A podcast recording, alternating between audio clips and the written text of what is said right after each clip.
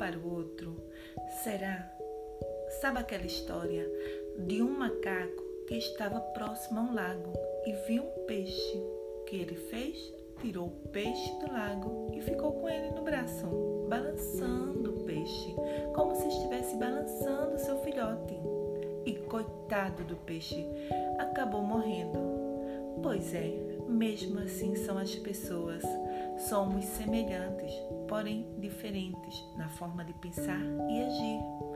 Por isso é importante respeitar o outro, porque o que traz felicidade para um talvez não signifique nenhuma felicidade para outra pessoa.